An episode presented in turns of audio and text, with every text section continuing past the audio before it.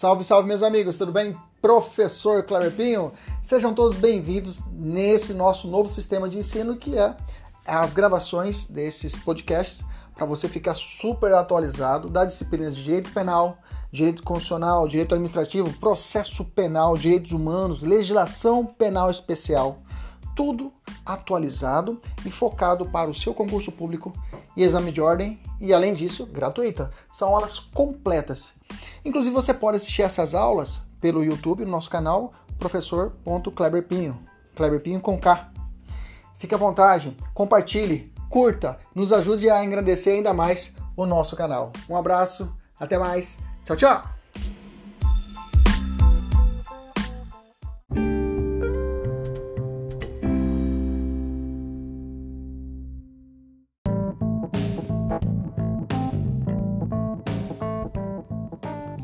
Ocorre o sistema unosiano, o sistema da ONU de proteção aos direitos humanos? Quais são os órgãos da ONU e quais são os principais dispositivos da Declaração Universal dos Direitos Humanos? Meu nome é Kleber Pinho, professor e mentor para concursos. Fique comigo nesse podcast para você aprender muito mais a respeito desse assunto.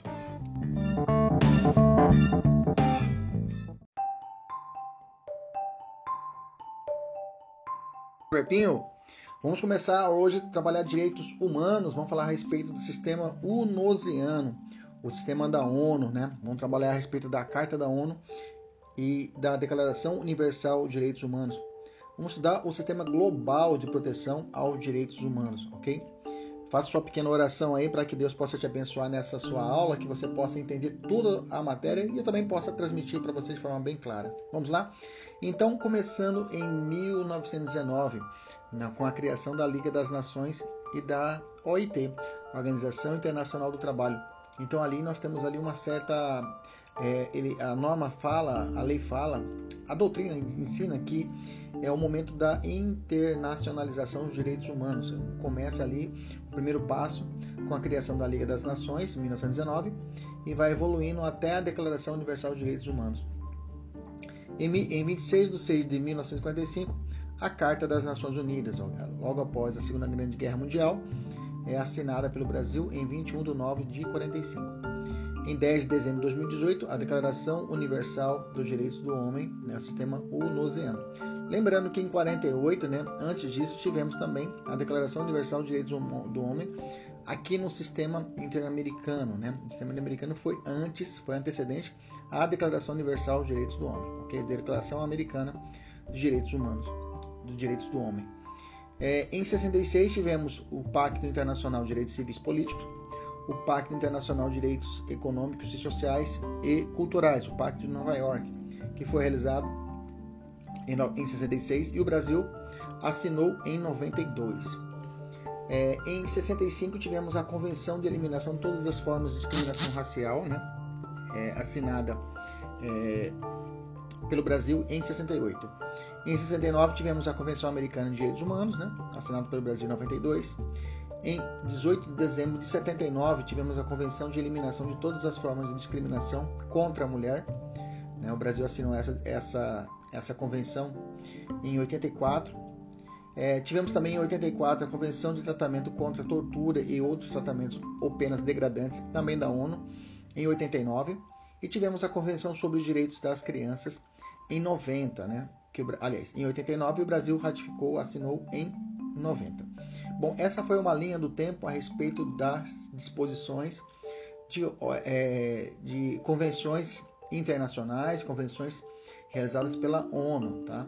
Hoje nós vamos estudar principalmente a criação da ONU, a Carta da ONU e a Declaração Universal de Direitos Humanos. Os pactos, por exemplo, Internacional de Direitos Civis, o Pacto de Direitos Econômicos e Sociais, que deram efetividade à Declaração Universal dos Direitos do Homem e, os outros, e outras convenções importantes da ONU nós vamos ver em outros encontros, tá? Nós veremos em outros encontros.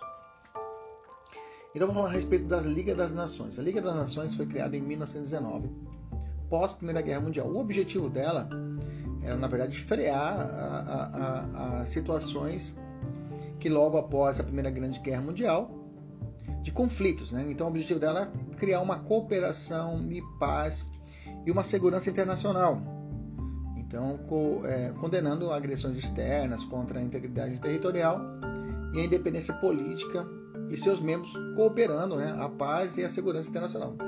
Não teve êxito, né? Não teve êxito porque tivemos logo em seguida, em 1940, com a invasão da Polônia, da, da Alemanha, da Polônia, tivemos ali o início da Segunda Grande Guerra Mundial.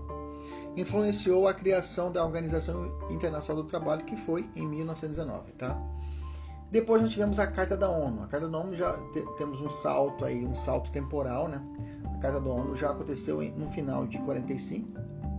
Passamos a Segunda Grande Guerra Mundial, vimos as grandes atrocidades ocorridas durante a Segunda Grande, Grande Guerra Mundial e percebeu que era necessário criar um sistema internacional de proteção dos direitos humanos. E precedentes históricos, a ONU, tivemos a Cruz Vermelha, né? Na verdade, os direitos humanos, ela, ela começou a ter a sua influência internacional, a sua internacionalização com o direito humanístico, né? Com humanística, que é um direito vinculado mais para a proteção de guerra, né? situação de guerras, né? A Cruz Vermelha, que vem trabalhar é, com o nascimento da Cruz Vermelha, conjunto de leis que fixadas para amenizar o sofrimento de soldados e populações envolvidas em conflitos bélicos. Ato Geral de Bruxelas, que luta contra a escravidão, e a própria criação da OIT, né? que é a Organização Internacional de Proteção ao Trabalho. Então, esses precedentes históricos geraram depois a criação, da possibilidade de criação da ONU propriamente dita. Então, a ONU é uma entidade internacional responsável pela coordenação do sistema global ou universal de direitos humanos. Também você pode encontrar o sistema unosiano, como nós apresentamos nessa aula de hoje. Ela foi criada em 45, meses após a Segunda Guerra Mundial, como eu disse anteriormente, com a assinatura da Carta da ONU. Né? Qual o objetivo da Carta da ONU? Qual o objetivo da ONU? É a defesa dos direitos humanos, o respeito à autodeterminação dos povos e a solidariedade nacional através do fomento da paz entre as nações. Além disso, a cooperação com o desenvolvimento sustentável, bem como o monitoramento do cumprimento dos direitos humanos e das liberdades fundamentais, ok? Então, a ONU ela foi fundada por 51 países, entre eles o Brasil, e atualmente a ONU conta com, praticamente, com praticamente todas as nações do mundo. Quais são os objetivos da ONU? Isso aqui está no artigo 1 que é muito cobrado, lá da Carta da ONU, que traz assim: os propósitos das Nações, das Nações Unidas são manter a paz e a segurança internacionais e, para este fim, tomar coletivamente medidas efetivas para evitar ameaça à paz e reprimir os atos de agressão ou outra qualquer ruptura da paz e chegar por meios pacíficos e de conformidade com os, com os princípios da justiça e do direito, inter, direito internacional a um ajuste ou solução das controvérsias ou situações que possam levar à perturbação da paz. 2. Desenvolver relações amistosas entre as nações, baseadas no, no respeito ao princípio da igualdade, princípio de igualdade de direitos, de autodeterminação dos povos e tomar outras medidas apropriadas ao fortalecimento da paz mundial.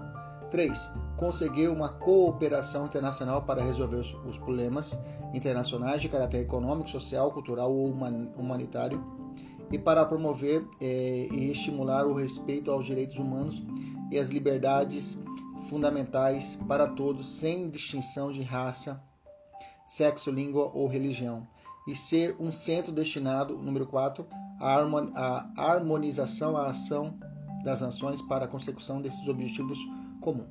Eu falei, só, só corrigindo aqui em cima, eu falei humanística, né? A Cruz Vermelha, na verdade, é humanitário, tá? O direito humanitário, não humanística, né? Só corrigindo o termo. O direito, o, o direitos humanos, na verdade, surgiu propriamente dito do direito humanitário, que é essa visão de proteção do homem perante situação bélica, situação de guerra e os danos colaterais, os povos que, se, que acabam sendo envolvidos na situação de guerra, beleza? Quais são os princípios da ONU? Artigo 2 nos traz os princípios: igualdade, a boa-fé, a paz, segurança e a justiça internacional, a assistência, a concordância implícita, a não intervenção, tudo que nós temos, inclusive, no nosso artigo 4 da nossa Constituição Federal. Beleza? É, agora temos um sistema, a ONU ela tem um sistema, um sistema de proteção, um sistema convencional e um sistema extraconvencional da ONU. Isso é muito importante, vamos entender. Para a proteção dos direitos humanos, os tratados internacionais criam um mecanismo de implementação e de fiscalização. Bacana? Os tratados entre os, entre os países internacionais, que pode ser bilateral, pode ser multilateral, beleza? Objetivando dar efetividade às normas internacionais firmadas.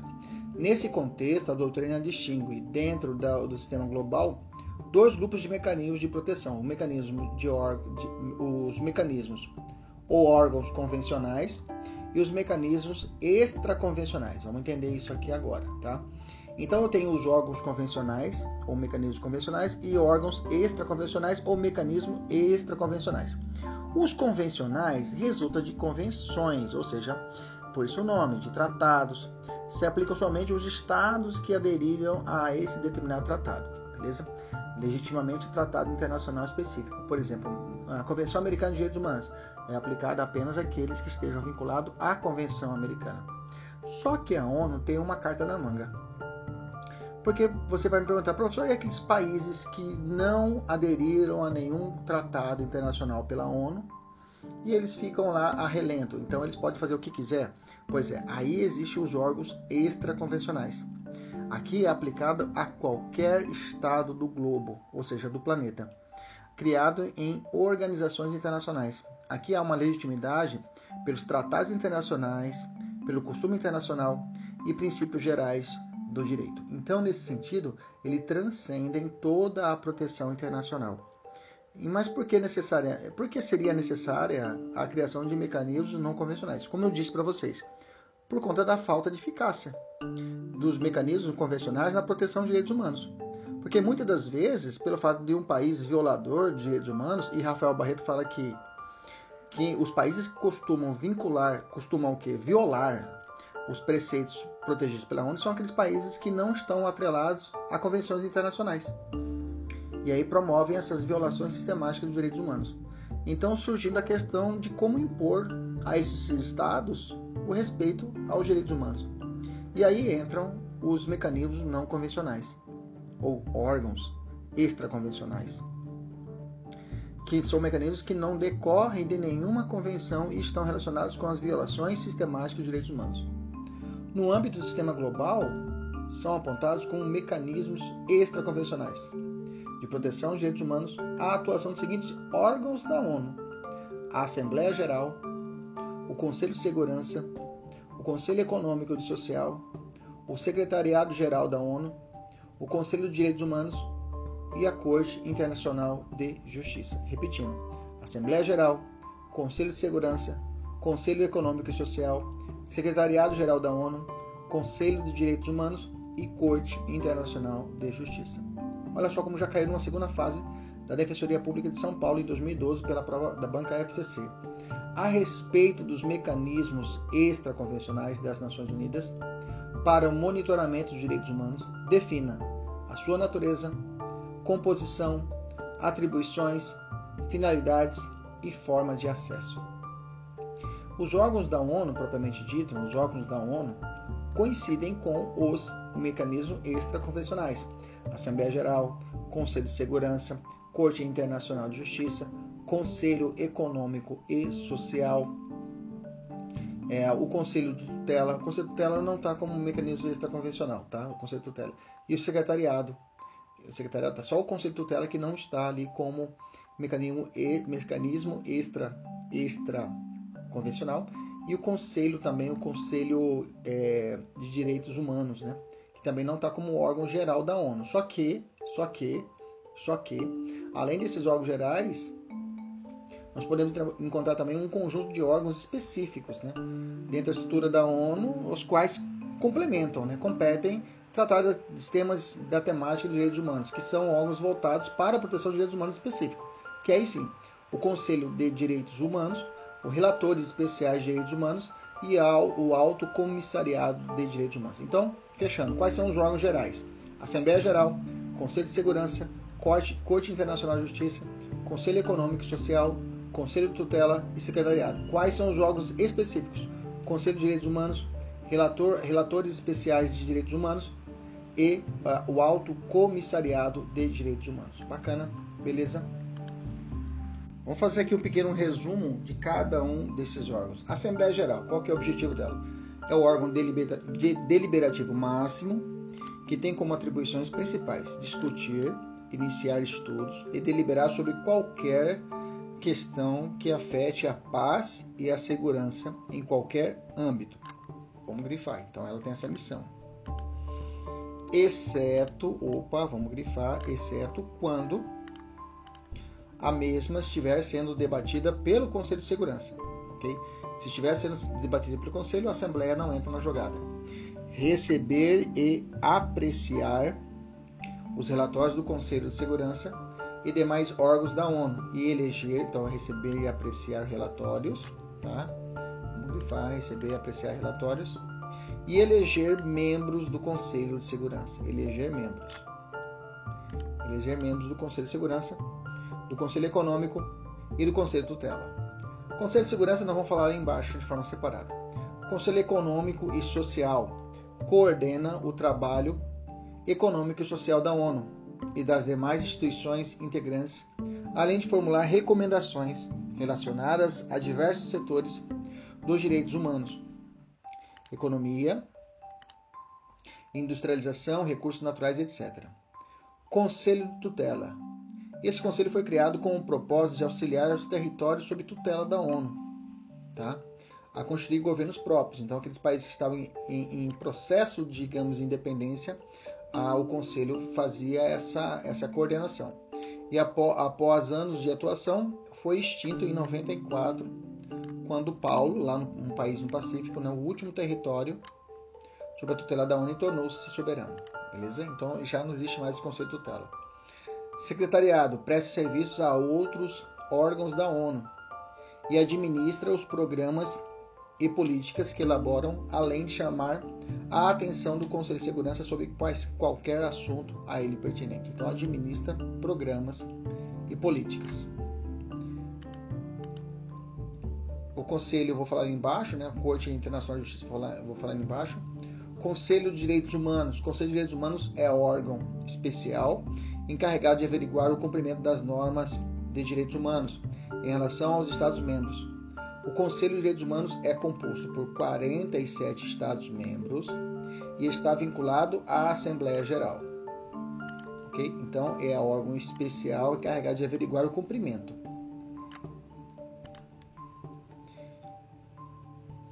Criado em 2006 pela Resolução 60251, é, para ser membro, para ser membro exige o comprometimento com, com a proteção dos direitos humanos, aceitando submeter a revista periódica, né? a revisão periódica, melhor dizendo, a revisão periódica. Ademais, está previsto que se o Estado-membro participar, praticar alguma violação grave ou sistemática de direitos humanos, poderá ser suspenso, desde que seja atendido dois terços da Assembleia Geral. Beleza? Relatores especiais. Quem são esses relatores especiais? Os relatores especiais têm como finalidade efetuar revisões periódicas. São as pessoas que fazem as chamadas revisões periódicas. Isso aqui tem que grifar, tá? Cá em prova. Nos países membros, informando situações, situação do país em relação ao atendimento das normas de direitos humanos, ao Conselho de Direitos Humanos e à Assembleia Geral. É, são os, os, os, os, que levam a informação, os caguetas, o X9, digamos assim, grava 6 X9, né? Eles que levam a informação à Assembleia Geral e ao Conselho de Direitos Humanos. Os relatores especiais de direitos humanos são escolhidos pelo próprio Conselho, em razão das qualidades pessoais no trato do atendimento dos direitos humanos. Isso significa que o relator não será escolhido pelos Estados-membros, ok? Não será escolhido, mas sim pela comissão, aliás, pelo Conselho, Conselho de Direitos Humanos, ok? não estando, portanto, vinculado aos países. Portanto, a atuação do relator independe, independe do país, da nacionalidade e autônoma, ok? O trabalho dos relatores consiste na realização de visita aos países para coletar informações, bem como para, se necessário, solicitar ao Estado violador os direitos, direitos humanos que dê atenção à situação no sentido de evitá-la e repará-la. Após a visita dos relatores, subscrevem um relatório que recomenda a tomada de providências e o encaminha, o encaminha ao Conselho de Direitos Humanos e Assembleia Geral da ONU. Tem um filme do, do, do Wagner Moura, né, que ele faz uh, o papel daquele de um relator da ONU, né, que ele foi morto no Iraque. Agora eu me esqueci o nome. Você deve ter lembrado o nome desse, desse filme. Tem na Netflix ele, né? Ele representa esse cara. Alto Comissariado de Direitos Humanos oferece suporte administrativo e técnico aos, aos, procedimentos especiais do Conselho de Direitos Humanos. Constitui um órgão com sede na cidade de Genebra. Tem por finalidade oferecer suporte administrativo e técnico aos procedimentos especiais do Conselho de Direitos Humanos. Algumas questões aqui específicas para os alunos da mentoria, né? exclusivas para os alunos da mentoria. Vamos falar a respeito do Conselho de Segurança da ONU em particular. Embora outros conselhos possam deliberar sobre questões de segurança, o Conselho de Segurança da ONU é o único que toma decisão. É o único que toma decisões que os países membros são obrigados a cumprir. Então a sua importância é gigantesca dentro da ONU. Ele foi criado para manter a paz e a segurança internacionais, além de examinar qualquer situação que possa provocar atritos entre países e recomendar soluções ou condições para a solução. Ele pode impor sanções a países, isso aqui é uma função muito importante do Conselho, também a pessoas físicas e jurídicas. Bacana? Então, o Conselho pode impor sanções à pessoa física e à pessoa jurídica. Para que essa sanção seja aplicada, né, o Conselho emite uma resolução, beleza? Beleza. Entre essas sanções que o Conselho de Segurança aplica, a principal é a indisponibilidade de ativos pertencente à pessoa física ou jurídica. Essa indisponibilidade seria como é como o basta injúria aqui no Brasil, tá? só que vindo do âmbito internacional e é aplicada a pessoas físicas ou jurídicas que tiveram participação comprovada no financiamento ou na prática de ações terroristas. Por exemplo, ok? Então o conselho pode determinar isso. Hoje, aqui no Brasil, a Lei 13.819 de 2019, olha só, recente, né? e antes era a Lei 13.170 de 2015, regula no Brasil esse cumprimento de sanções Vamos ver um pouquinho esses artigos em específico dessa lei. Artigo 1. Essa lei dispõe sobre o cumprimento de sanções impostas por resoluções do Conselho de Segurança da ONU, incluída a indisponibilidade de ativos de pessoas naturais e jurídicas. Isso aqui pode cair em prova, viu, gente? Fique atento. E de entidades, vamos falar agora sobre a respeito de quem são essas entidades, e a designação nacional de pessoas investigadas ou acusadas de terrorismo, de seu financiamento ou de atos a ele correlacionados, ok? Então, terrorismo, tolerância zero. Então, o artigo 2 tra traz alguns conceitos a respeito da lei, para você entender. Ativo quer dizer bens, direitos, valores, fundos, recursos ou serviços de qualquer natureza, financeiros ou não, ok? Então, essa é a ideia de ativos pela lei. Indisponibilidade de ativos seria o quê? Proibição de transferir converter, transladar, disponibilizar, dispor direto ou indiretamente. Fundamento, fundamentos objetivos. O que, que é isso? É a existência de indícios ou provas da prática de terrorismo, de seu financiamento ou de atos a ele correlacionados por pessoa natural ou por intermédio de pessoa jurídica ou entidade, conforme a lei. Beleza? A Lei 13.260 de 2016, de 2016, que é a Lei do Terrorismo no âmbito brasileiro. Entidade, vamos ficar atento. O que eu falei para vocês que tem a ver com essa entidade? Para a entidades são arranjos ou estruturas legais que não possuem personalidade jurídica, tal, tais como fundos ou clube de investimento. Então, entidades aqui não é a ideia de é, pessoa jurídica, como uma, uma autarquia, uma fundação pública, tá? Quando ele fala entidade, entidade não é não está vinculada às, às entidades da administração indireta, não é isso, tá? Pode ser que tenha uma pessoa jurídica, né, direito público ou privado esteja envolvido, ok? Mas entidade aqui é a ideia de clube de financiamento, né? Clube de financiamento ou fundo de financiamento. Sem demora, o que a lei determina sem demora? Ou seja, imediata ou dentro de algumas horas. Então não tem prazo estabelecido 24, mas tem que ser sem demora. Te pergunto, mas como ocorre essa indisponibilidade dos bens? Pode ocorrer de duas formas: a execução de resolução do Conselho das Nações Unidas ou através de requerimento da autoridade central estrangeira. Pode fazer um requerimento direto ou através dessa execução. A execução, a indisponibilidade dos ativos pode ocorrer através da execução das resoluções, né, que vai passar pelo Brasil, e para poder ser realizada, ou por designações de seus comitês e sanções.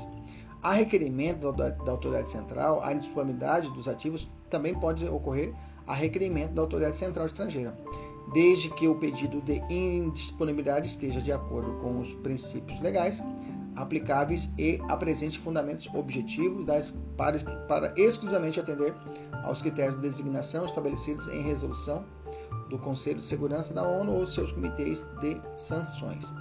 Deixa eu traduzir. O artigo 6 fala assim: as resoluções sancionatórias do Conselho de Segurança e as designações de seus comitês de sanções são dotadas de, de executoriedade imediata no Brasil.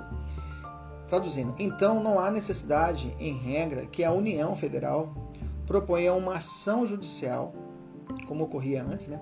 bastando uma comunicação feita pelo Ministério da Justiça para as pessoas a quem determinou-se a indisponibilidade dos ativos, ou através dessa execução, ou através do requerimento. A execução seria a resolução em si. Ok? Requerimento seria a, é feita a resolução e é feito o requerimento pela própria, pelo, pelo próprio, digamos, pelo, pelo próprio Conselho de Segurança. Então, é, é, então é feito então em regra, então a União não precisa entrar com uma ação, tá? Então seria como já um título executivo, digamos assim. Mas se não for encontrado bens na via administrativa, bom, aí entra a exceção, porque a regra é que a União Federal não precisa entrar com ação judicial. Aí vemos, vemos o artigo 13 da lei que fala o seguinte, ó, o ministro da Justiça e Segurança Pública comunicará sem demora a existência de ativos sujeito à indisponibilidade de pessoas e bens sujeitos a outra espécie de sanção à Advocacia Geral da União para que promova sem demora o auxílio direto judicial. Tradução: uma ação judicial proposta pela União. Portanto, a competência vai ser a Justiça Federal, é claro, requerendo a indisponibilidade desses ativos, não encontrando na via administrativa. Beleza? Bacana? Beleza. Mas se o proprietário, segundo o artigo 4 da própria lei que estamos falando, a indisponibilidade de ativos não constitui a perda do direito da propriedade, ok? Isso quer dizer, em outras palavras, que a indisponibilidade é uma espécie de bloqueio dos ativos, imóvel, automóveis, aplicação em poupança, etc. Mas isso não implica a perda da propriedade, bacana? Mas se o proprietário descumpre o bloqueio, o que acontece? Bom, se ele começa a vender aquilo que está bloqueado. O artigo 5 informa que são nulos e ineficazes atos de disposição relacionados aos ativos indisponibilizados com fundamento nessa lei, ressalvados os direitos terceiro de boa-fé. Veja, essa ideia de bloquear os bens, não, não houve uma. A sanção é para reter, para que não, digamos assim, quer cessar o investimento ao terrorismo. Depois disso, é a primeira sanção da ONU. Depois disso, aí teremos ação judicial, teremos o processo judicial tramitando no Brasil a respeito desse ato de terrorismo, que aí pode levar outras consequências. Mas temporariamente já tem essa medida, digamos assim, administrativa ou judicial, dependendo do caso, que é o, o, o, chamado auxílio direto judicial pela Advocacia Geral da União para que realize esse bloqueio e fique ali de stand-by esses bens dessa pessoa jurídica ou a pessoa natural. Beleza? Tranquilo? Maravilha. Vamos falar a respeito de mais um órgão que é a Corte Internacional de Justiça. Eu vou aproveitar, já vou fazer um paralelo a respeito do Tribunal Penal Internacional, tá? A Corte Inter Internacional de Justiça é um órgão da ONU. O Tribunal Penal Internacional não é um órgão propriamente da ONU, mas ele faz parte do sistema onusiano, ok? Ele faz parte do sistema onusiano, Tribunal Penal Internacional, tá? Já vi questão de falar é, são, faz, fazem parte do sistema onusiano, a Corte Internacional de Justiça, Tribunal Penal Internacional, tá certo, bacana. A Corte Internacional de Justiça, de cara, diferença. A Internacional de Justiça cuida de causas civis. O Tribunal Penal Internacional, causas penais, por óbvio. Bacana? Beleza? De cara isso daí. A, é, outro ponto importante é que a, a, a Corte Internacional de Justiça ela somente pode atuar quando o Estado reconhecer a sua competência. Se o Estado não reconhece a sua competência, ela não pode atuar. Agora, o Tribunal Penal Internacional é uma justiça autônoma. Ela contraria aos tribunais internacionais em geral, a Corte, a Corte Interamericana de Direitos Humanos, por exemplo, também. Tá?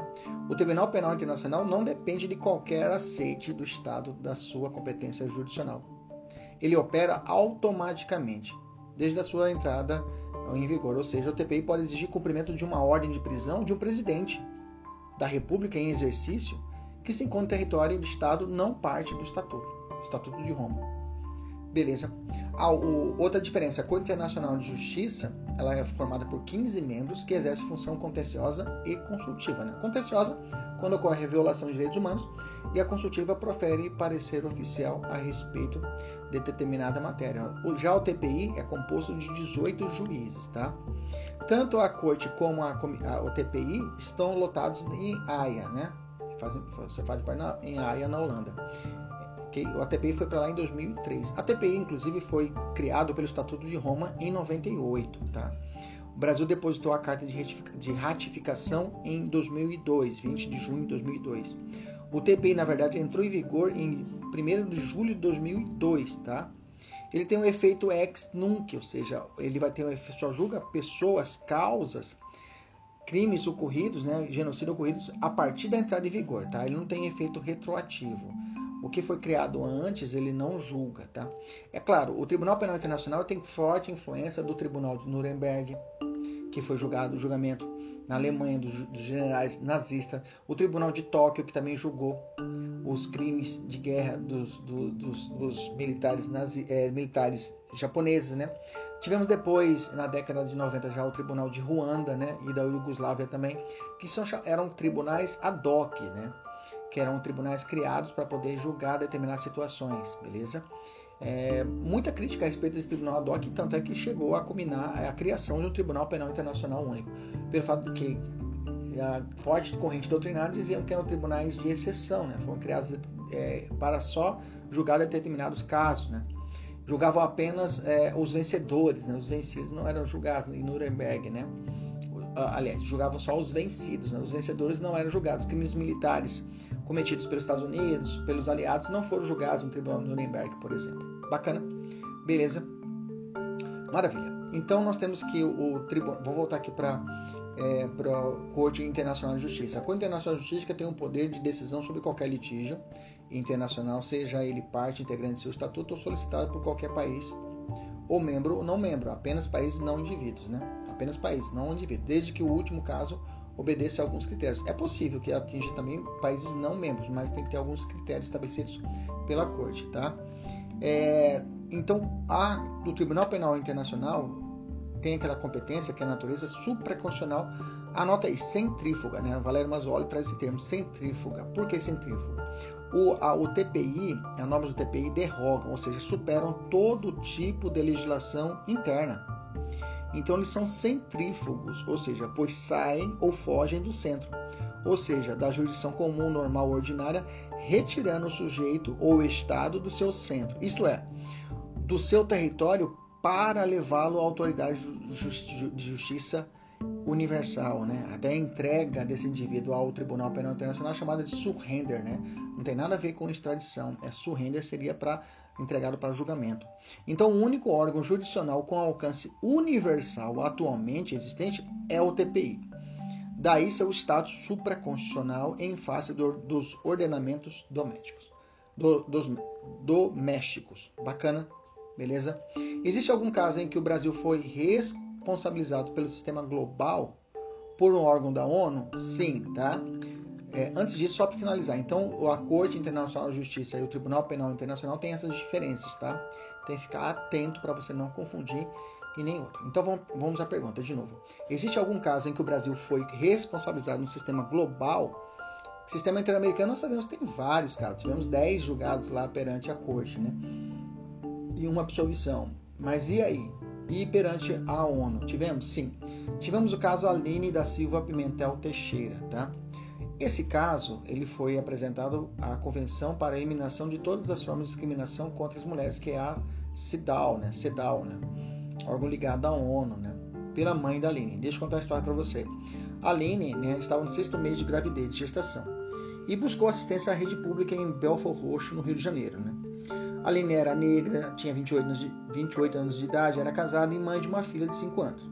Ela estava com náusea e fortes dores abdominais. Ela buscou assistência médica, recebeu analgésicos e foi liberada logo em seguida. Não tendo melhorado, ela retornou ao hospital quando então foi constatada a morte do seu feto. Após horas de espera, Aline foi submetida à cirurgia para a retirada dos restos da placenta, da placenta ok? O quadro se agravou e foi indicada sua transferência para um hospital em outro município. Mas sua remoção foi feita com grande atraso. No segundo hospital, a jovem ainda ficou aguardando por várias horas no corredor por falta de leito de emergência. E acabou falecendo em 16 de novembro de 2002 em decorrência de hemorragia digestiva resultante do parto do feto morto, né? O caso foi apresentado então à CEDAL, né, é, pela mãe da Aline, Dona Maria de Lourdes da Silva Pimentel, e em 2011 a CEDAL responsabilizou o Estado brasileiro por não cumprir seu papel de prestar o atendimento médico adequado desde o início das complicações na, na gravidez de Aline. Para o órgão, a assistência à saúde uterina e ao ciclo reprodutivo é um direito básico da mulher. E a falta desse, dessa assistência consiste em discriminação por tratar-se de questão exclusiva da saúde e integridade física feminina. O Estado é diretamente responsável pela ação de instituições privadas quando concessiona, concessiona serviços médicos. E, ademais, o Estado sempre detém o dever de regular, monitorar instituições de saúde privadas. Por fim, é, o Estado brasileiro pagou à mãe da Aline o valor de 131 mil reais a título de indenização. Qual a importância, professor, desse caso, né? Qual a importância do caso Aline versus Brasil? Ele reconhece expressamente que os Estados têm uma obrigação imediata e execuível de abordar e reduzir a mortalidade materna. É um, é um, é um case que você pode mencionar em situações desse tipo, né? A violência obstétrica, obstétrica, né? Nós vamos falar, tratar disso também, né? Que se trata dessa violência ok? Essa violência obstétrica, né? Nós vamos tratar a respeito disso mais à frente. Então é importante isso para poder mencionar, né?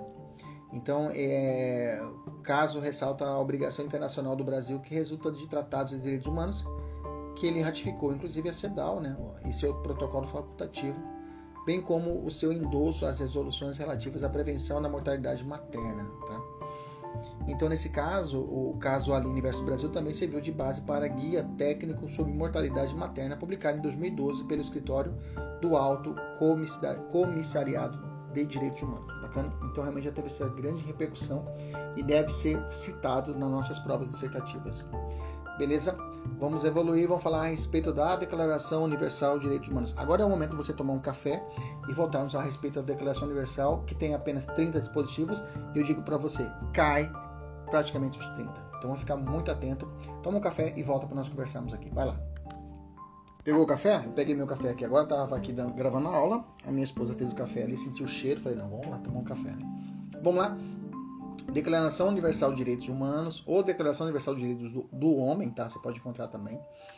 Ela foi criada pela ONU em 48, né? Ela pertence ao sistema UNOCEANO para ser uma etapa anterior à elaboração de um tratado internacional de direitos humanos. Essa era a perspectiva. Fazer a declaração, né? Para depois estabelecer o que um tratado internacional. Então, o objetivo, para André, André de Carvalho Ramos, o objetivo da DUDH era criar um marco normativo vinculante logo após a edição da DUDH. Porém, logo após a Segunda Guerra Mundial, tivemos a Guerra Fria, né, que impediu a concretização desse objetivo. E somente em 66, quase 20 anos depois da DUDH, foram aprovados dois pactos internacionais, o civil político e o social econômico, que aí sim foram dar efetividades à Declaração Universal de Direitos Humanos, ok? Então só em 66 tivemos esses pactos que tiveram isso. Então, na época, inclusive, a doutrina consagrou o termo Carta Internacional de Direitos Humanos, International Bill of Rights, tá? fazendo homenagem às chamadas Bill of Rights do direito constitucional, que compreende o seguinte conjunto de diplomas internacionais: a Declaração Universal de Direitos Humanos, os pactos internacionais, o civil político e o social econômico. Esse seria essa, esse, esse conjunto né, de normas, esse Bill of Rights do direito constitucional, essa carta de intenção de direitos humanos. Atualmente é óbvio que o sistema global ele ampliou muito mais. Hoje ele é complexo e não se limita só à Carta Internacional de Direitos Humanos, que seria esses três dispositivos. Hoje, né, hoje nós temos aí diversos tratados multilaterais de direitos humanos, como a Convenção Internacional sobre a Eliminação de Todas as Formas Raciais, a, a, a, a Convenção sobre a Eliminação de Todas as Formas de Discriminação contra a Mulher, Convenção contra a Tortura e outros tratamentos ou penas cruéis, desumanas ou degradantes, a Convenção sobre Direitos da Criança e a Convenção Internacional sobre a Proteção de Direitos de Todos os Trabalhadores Migrantes e membros de sua família, praticamente vão ver todos aqui no nosso curso. Beleza? Bacana. Então, o objetivo central da DUDH foi essa internacionalização dos direitos humanos, como forma de resposta ao mal absoluto que caracterizou o regime político, como o nazismo, né? e que o genocídio promovido em campos de extermínio. Então, aquele, aquele, aquele cenário pós-Segunda Guerra Mundial, é, os estados falaram que não, tem que tomar uma, uma atitude drástica, é necessário uma proteção internacional, e a declaração foi esse pontapé inicial. Bacana, e logo depois, é, aliás, antes disso já tínhamos a Carta da ONU em 45, já tínhamos a ONU em 45, em 48 tivemos a, própria, a propriamente dito como um, um, um, um documento da ONU, a Declaração Universal de Direitos Humanos. Bacana? Quais são as características né, da declaração? Eu fui coletando de questões e montei essas características aqui. Olha só. É um marco garantista dos direitos humanos, reconhece a dignidade da pessoa humana, o direito à vida, à liberdade, justiça, justiça social e a paz mundial. Ratificado pelo Brasil, a Declaração de Viena de 93 reiterou a DUDH a internacionalização dos direitos humanos, objetivo central da DUDH, é uma forma de resposta ao mal absoluto, que caracterizou regimes políticos como o nazismo, de que o genocídio promovido em campos de extermínio seria exemplo mais dramático. A Declaração Universal de Direitos Humanos inspirou a inclusão dos seus princípios em cartas constitucionais ao longo do mundo. Qual a natureza jurídica da Declaração Universal de Direitos Humanos? Ela é hard law, ela tem força obrigatória, ou soft law, ou seja, não vinculante. Bom, a DUDH foi aprovada por meio de uma resolução da Assembleia Geral da ONU. E resolução não tem força vinculante. Ponto. Prova objetiva você vai dizer isso, tá? Ela não tem força vinculante, ela trata de uma norma soft law. Todavia, André Ramos, né, ele tem posicionamento que não deve prevalecer esse entendimento. Isso é uma questão dissertativa. Haja vista que diversas decisões das cortes internacionais consideram a DUDH como um costume internacional. Se é um costume internacional, ela faz parte de norma hard law, Então elas deixam de ser não vinculantes e passam a ser vinculantes, ok? Então a Declaração Universal de Direitos Humanos, para uma questão subjetiva, para André Ramos, são normas que representam costumes internacionais e, por esse fato, são normas hard law, ou seja, força obrigatória. Bom, o raio-x da declaração nós temos que são sete considerandos, um preâmbulo, 30 artigos com estrutura bipartite. Uma parte vai tratar de direitos civis e políticos e outra parte que vai do artigo 3 ao 11 e direitos sociais e econômicos do artigo 22 ao 28, tá? A DUDH não previu qualquer órgão internacional para zerar o cumprimento dos seus direitos, tá? E para dar eficácia a ela, surgiram depois os pactos internacionais que eu já falei para vocês. Vamos lá? Vamos ver os dispositivos? Primeiro, considerando-os. Primeiro, considerando que o reconhecimento da dignidade é inerente a todos os membros. Cuidado, já vi prova falar que só alguns membros da família. Vamos grifando e de seus direitos iguais e inalienáveis. Eu já vi prova falar alienáveis. É o fundamento da liberdade, justiça e da paz no mundo.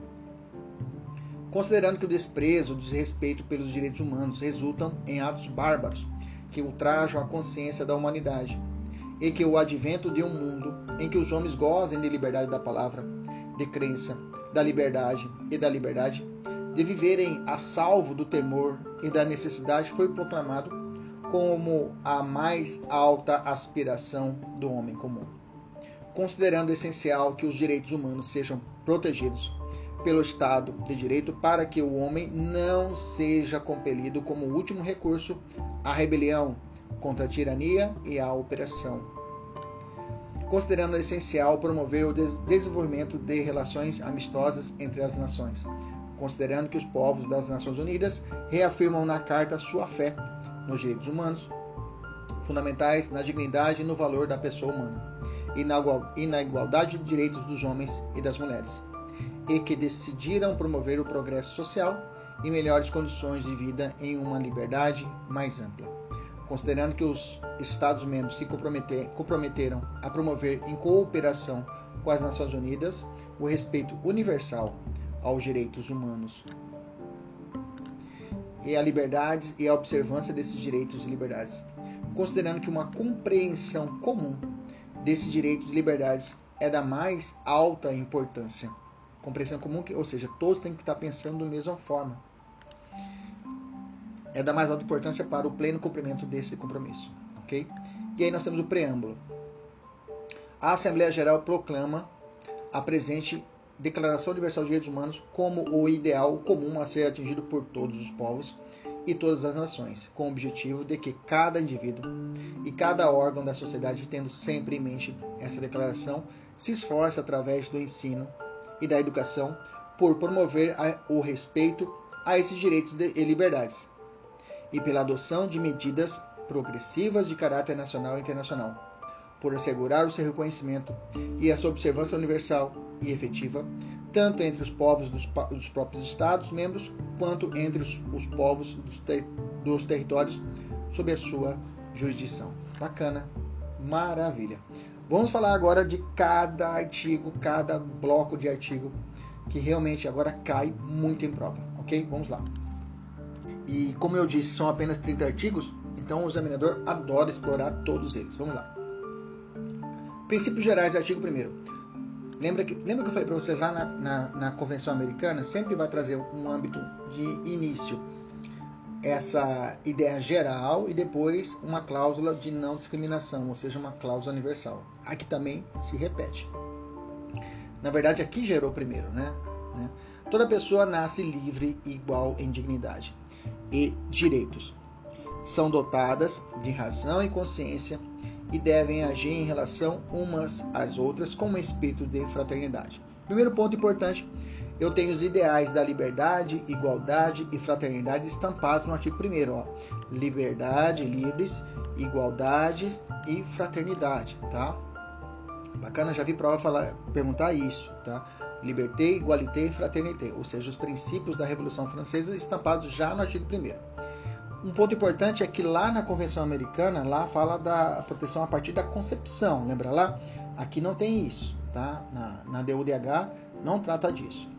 Artigo 2 Toda pessoa tem capacidade para gozar os direitos e as liberdades estabelecidas nessa declaração, sem distinção de qualquer espécie, seja raça, cor, sexo, língua, religião, opinião política ou de outra natureza, origem nacional, social, riqueza, nascimento ou qualquer outra condição, não será tampouco feita qualquer distinção fundada na condição política, jurídica ou internacional do país ou território a que pertence uma pessoa. Um ponto importante é que não foi previsto, tá? Nesse primeiro rol e durante toda a DUDH, o transporte gratuito, tá? O direito social ao transporte não foi mencionado, tá? Já vi prova mencionar isso, perguntar a respeito do transporte. A questão está aqui, né? O pessoal da mentoria tem para poder fazer ela. Direitos de ordem individual, artigo 3 ao 11. Artigo 3 fala assim: toda pessoa tem direito à vida, liberdade e segurança pessoal. Opa, parecido lá com a, com, com a convenção, né, professor? Parece. Porque na verdade não é segurança pública aqui, tá? Segurança pessoal, não confunda. É segurança pessoal. Lá na Convenção Americana também tem isso. Ninguém, artigo 4 Ninguém será mantido em escravidão ou servidão. A escravidão e o tráfico de escravos serão proibidos em todas as suas formas, ou seja, sem exceção. Artigo 5 Ninguém será submetido à tortura, nem tratamento, nem tratamento ou castigo cruel. Isso aqui nós não temos na nossa Constituição, né? Desumano ou degradante. Sem exceção também, tá? Tortura e trabalho escravo sem exceção. Artigo 8 Toda pessoa tem direito a receber dos tribunais nacionais competentes remédio efetivo para os atos que violem os direitos fundamentais que lhes sejam reconhecidos pela Constituição ou pela lei. Toda pessoa tem direito a receber tribunais nacionais competentes remédio. Remédio, estou falando de habeas corpus, mandado de segurança, ok? Que violem os direitos fundamentais. Artigo 9. Ninguém será arbitrariamente preso, detido ou exilado. Ou seja, alguém pode ser preso conforme a Declaração Universal de Direitos Humanos? Sim, desde que não seja o quê? Arbitrário. Alguém pode ser exilado? Sim, desde que não seja o quê? Arbitrário. Alguém pode ser detido conforme a convenção? Sim. Conforme a declaração? Sim. Desde que não seja o quê? Arbitrário. Beleza? Cuidado com essa pegadinha. Eu falei isso também lá na convenção. Toda pessoa tem direito em plena igualdade a uma audiência justa e pública por parte de um tribunal independente e imparcial. Bacana. Isso aqui tá, é para evitar o chamado tribunal de exceção, juiz de exceção, para decidir sobre seus direitos e deveres ou do fundamento de qualquer acusação criminal contra ele. Bacana? Beleza? Antes de irmos ao artigo 11, vamos voltar aqui um pouquinho ao artigo 6 e 7, eu acabei engolindo ele aqui e minha assessora já falou aqui. Vamos lá. Artigo 6 Todo ser humano tem direito de ser em todos os lugares reconhecido como pessoa perante a lei. Ok? Todo ser humano tem direito de ser em todos os lugares reconhecido como pessoa perante a lei. Artigo 7 Todos são iguais perante a lei e têm direito, sem qualquer distinção, à igual proteção à lei. Todos têm direito à igual proteção contra qualquer discriminação que viole a presente declaração contra qualquer incitamento a tal discriminação. Beleza? Tranquilo? Aí sim. Artigo 8 Toda pessoa tem direito a receber tribunais nacionais competentes remédios efetivos para os atos que violem os direitos fundamentais que lhes sejam reconhecidos pela Constituição ou pela lei. Nono, ninguém será arbitrariamente preso, detido ou exilado. Aquele raciocínio. Alguém pode ser preso, sim, desde que não seja arbitrário, detido desde que não seja arbitrário e exilado desde que não seja arbitrário. Toda pessoa tem direito em plena igualdade a uma audiência justa e pública por parte de um tribunal independente e imparcial para decidir sobre seus direitos e deveres ou do fundamento de qualquer acusação criminal contra ele. Beleza? Artigo 11, inciso parágrafo 1. Toda pessoa acusada de um ato delituoso tem o direito de ser presumida inocente, ou para presunção de inocência, até que a sua culpabilidade tenha sido provada de acordo com a lei, em julgamento público no qual tenha sido assegurado todas as garantias necessárias à sua defesa. Ninguém pode ser culpado por qualquer ação ou omissão que no momento, da, que no momento não constitua delito, ou seja, questão da legalidade, né, anterioridade penal, perante o direito nacional ou internacional. Tampouco será imposta pena mais forte do que aquela que no momento da prática era aplicável ao ato delituoso. Artigo 12. Né, vão tratar a respeito de direitos em relação ao grupo e aos seus bens, artigo 12 ao 17. Artigo 12 diz assim: ninguém será sujeito a interferências na sua vida privada, na sua família, no seu lar ou na sua correspondência, nem ataques à sua honra e reputação Toda pessoa tem direito à proteção da lei contra tais interferências ou ataques. Artigo 13. É, 1. Toda pessoa tem direito à liberdade de locomoção e residência, e, e residência dentro das fronteiras de cada Estado. Toda pessoa tem direito de deixar qualquer país, inclusive o próprio, e a, a este regressar. Artigo 14. Toda pessoa vítima de perseguição tem o direito de procurar e de gozar asilo em outros países, esse direito, esse, esse parágrafo segundo aqui é importante. Esse direito não pode ser invocado, ou seja, o direito de asilo, em caso de perseguição legítima, ok? Perseguição legítima não tem como.